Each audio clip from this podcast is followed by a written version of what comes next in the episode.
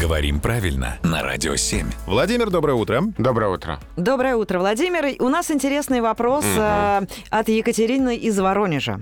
Как называется самец белки? Есть ли специальное слово или нет? Самец белки называется белка. Белка он? Ну, есть у нас такие случаи, когда одно слово используется для обозначения животного в целом, ну, не различая самца и самку. А есть еще примеры? Есть примеры, да, когда одно слово, причем женского рода, называет животное без различий, самец-самка. Например, Жаба. Утконос. кукушка. Или это может быть даже слово неизменяемое, например, кенгуру.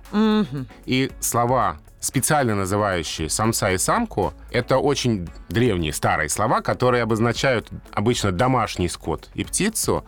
Ну, то есть вот нужно различать, потому что у нас отдельно самцы важны, отдельно самки важны. Там вот курица несет яйца, да, петух поет. а, и причем вот в таких случаях, пишут лингвисты, самка даже важнее, Да, конечно же. и как это можно доказать? Потому что а, имя самки, а не самца, становится именем животного в целом. Об этом пишет, например, лингвист Ирина Фуфаева.